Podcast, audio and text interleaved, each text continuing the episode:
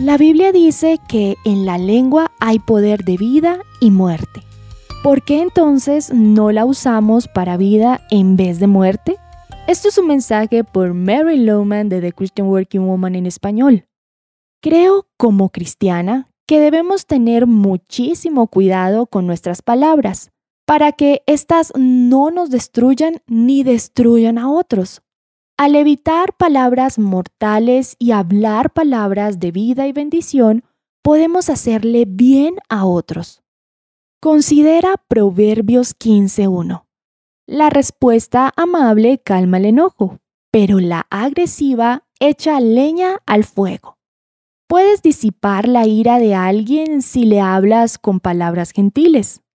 Recuerdo ver en la televisión una publicidad que mostraba Recuerdo ver en la televisión una publicidad que mostraba unos padres de familia hablando cosas horribles a sus hijos. Cosas como lamento que hayas nacido, nunca llegarás a hacer algo, no puedes hacer nada bien, solo eres un problema. La publicidad intenta impactar la necesidad de tener cuidado con lo que hablamos a nuestros hijos, porque nuestras palabras formarán lo que ellos llegarán a ser.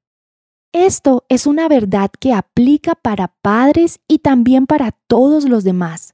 Nuestras palabras contribuyen o ayudan al comportamiento de los demás. Muchas veces los gerentes logran desmotivar a su personal al escoger y hablar las palabras equivocadas. ¿Sabías que tu lengua tiene palabras sanadoras? La Biblia dice en Proverbios 12:18, la lengua del sabio brinda alivio, y en Proverbios 16, panal de miel son palabras amables, endulzan la vida y dan salud al cuerpo. Las palabras pueden traer sanidad a ti mismo, a tu propia alma, a tus huesos, así como también puede llevar sanidad a otros.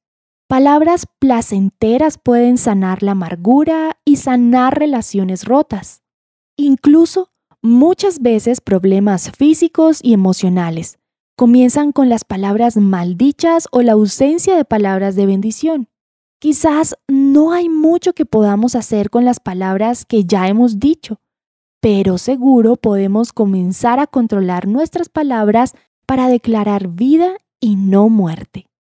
Encontrarás copias de este devocional en la página web de christianworkingwoman.org y en español por su presencia radio.com, SoundCloud, Spotify y YouTube. Búscanos como The Christian Working Woman en español. Gracias por escucharnos. Les habló Alexa Bayona.